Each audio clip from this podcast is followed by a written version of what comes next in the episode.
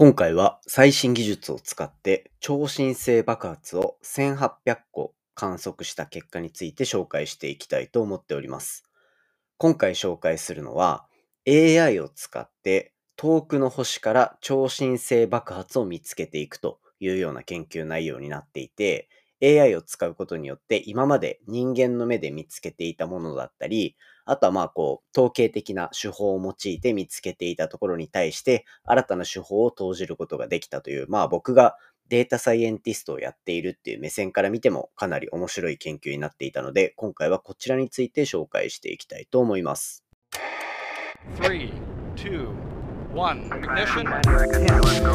Space to a black hole. Japan. 佐々木亮の宇宙話。2022年6月27日始まりました佐々木亮の宇宙話。このチャンネルでは1日10分宇宙時間をテーマに最新の宇宙トピックをお届けしております。ということで本日の本題に入っていきたいと思います。今日の本題は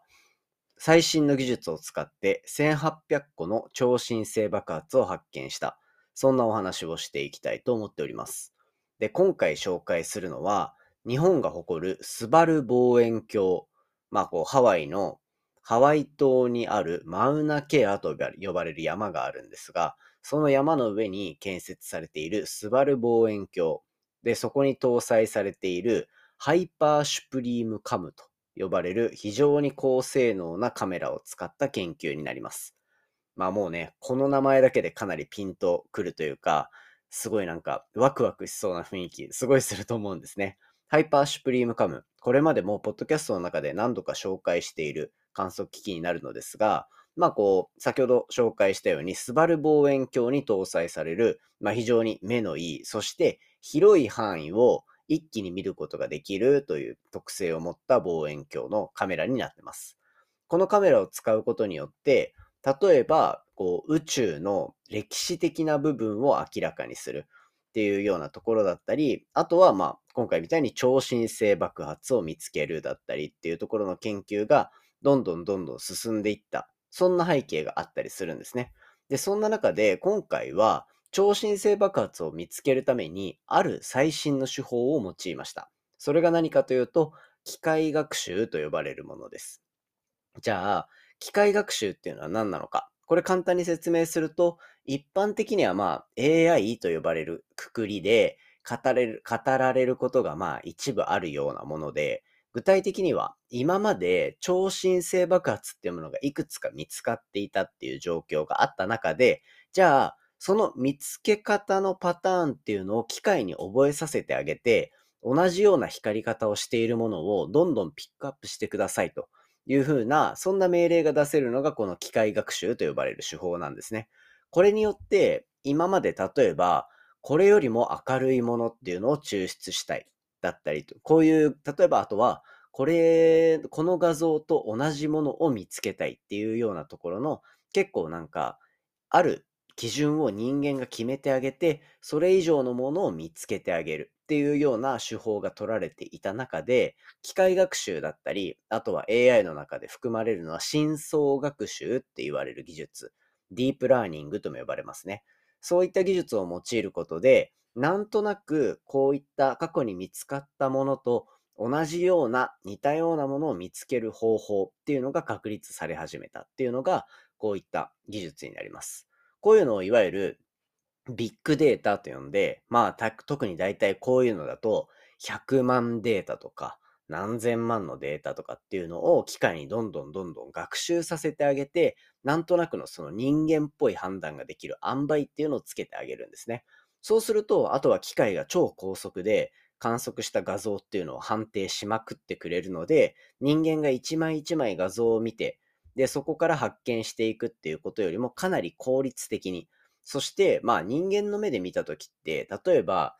1から100までなんか数値が変わったら、みんな、あ、大きい変化があったってわかると思うんですけど、こう、60ぐらいの輝きが70に変わったみたいなものっていうのは、人によってはわかるかもしれないし、わかんないかもしれない。なんならこう、作業し始めて、よし、じゃあ今日も星を見つけるぞってなった時に、始めたばっかの時は注意深く見てるから、その小さな判断っていうのもできるが、だんだん疲れてきた時に、うん、わかんないなってなるような、そんな難しい判断っていうのも AI がある基準までこう人間っぽい学習をしたら、同じ基準でそういった星たちを見つけてきてくれるということで、まあ、人間の目で見るよりも一定再現性があって、で、それによってさらに人間っぽい判断ができるっていうところで、まあ、天文の業界の中にも実際にこういう機械学習、深層学習って呼ばれるもの、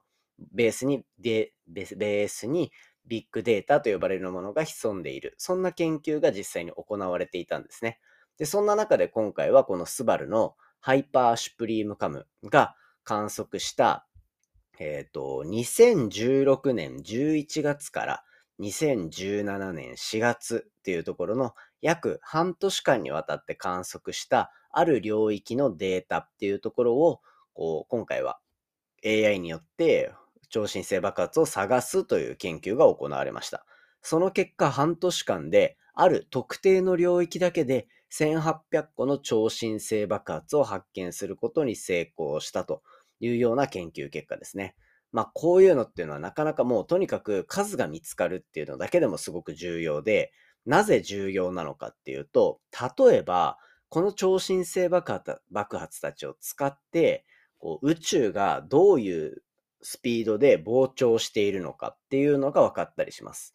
宇宙の歴史っていうのは137億光年、7億年あると言われていて、その宇宙空間っていうのは常に膨張し続けているというような状況です。じゃあその膨張しているスピードっていうのが一体どんなものなのかっていうのは、今までどんどんどんどんその数字っていうのがより正確になってきている中で、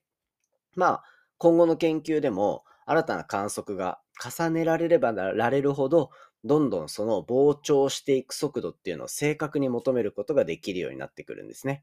で、そんな中で、こう今回、例えば1800個見つかった中のうちに、400個っていうのは、超新星爆発の中でも、1A 型超新星爆発と呼ばれる、どんな星で起きたとしても、1A 型超新星っていうのに分類されるものっていうのは、同じ明るさで爆発するんですよ。例えば、こう、iPhone のライトとかを皆さん目の前で見せられた時に、目の前にこう、ライトをやられたらすごく眩しいけど、10メートル離れた先でそのライトを照らされたら、あ、なんか点が輝いてるな、みたいな感じになると思うんですね。で、これって同じ明るさなのに、距離が離れれば離れるほど、明るさが暗くなっていくっていう現象じゃないですか。これが 1A 型超新星爆発を使って宇宙の膨張を捉えるっていうヒントになっていて、1A 型超新星爆発と呼ばれる、これなんか何回も言ってるとゲシュタルト崩壊みたいな感じですごく変に聞こえるかもしれないですけど、1A 型超新星爆発、明るさが一定の超新星爆発、宇宙のどこで起きても明るさは一定。ただ、距離が離れれば離れるほど暗くなる。逆に近ければ明るくなる。じゃあその同じ明るさがどれだけ離れてるところにあるのか、そしてその光がどのぐらいのスピードで遠ざかっているのかっていうのが分かれば、宇宙の膨張の速度っていうのを予測することができるようになるんですね。ただ、1個の超新星爆発だとどうしてもやっぱり偏ったデータになってしまうので、こういった宇宙の膨張の速度を見つけたい場合っていうのは、何個も複数の超新星爆発のデータを使ったりして、そういう計算をどんどん深めていくというふうになってくるわけですよ。なので、今回は、まあ、ある領域っていうところ、六分ギザーと呼ばれる、まあ、非常に限定的な領域ではあるものの、ここで400個の 1A 型超新星爆発が見つかった。じゃあ他の領域でどういう超新星が見つかって、どういう速度で離れてるかっていうところを、より系統的にまとめることができれば、宇宙の膨張っていうところをより深く検討していくことができるっていうような研究だったりします。あとはまあ超新星爆発自体が新しい元素をどんどん生んでいくような星の最後の爆発だったりするので、そういった研究が深まっていくっていうところも楽しみの一つかなと思っているので、こういった AI を使った研究によってサンプルが増えていくっていうところはですね、今後も注目していきたいなというふうに思っております。ということで、今回は最新技術を使って1800個の超新星爆発が見つかったというお話をさせていただきました。ということでですね、まあこんな感じで、ポッドキャストを毎日更新しているわけなんですけど、うんと、この土日、まあ25、26日っていうとこで若干、こう更新のタイミングがずれ込んでしまったなっていうのはやっぱりなんか常に毎日毎日反省しててうるさいなと思うとは 思うんですけど、まあそこはちょっとね、あの、正直言うと若干気が抜けたかなとは思ってます。っていうのも、うんと、まあ、金曜日の時点で最終出社を迎えましたって話を昨日かな、させていただいたと思うんですけど、なんかまあちょっと体をゆっくりさせたいなと思っていた部分もあったり、で、あとは、こう、ありがたいことにですね、本業以外の仕事もいろいろいただいてて、特に今は大学の講義の資料を作ってるんですね。あの、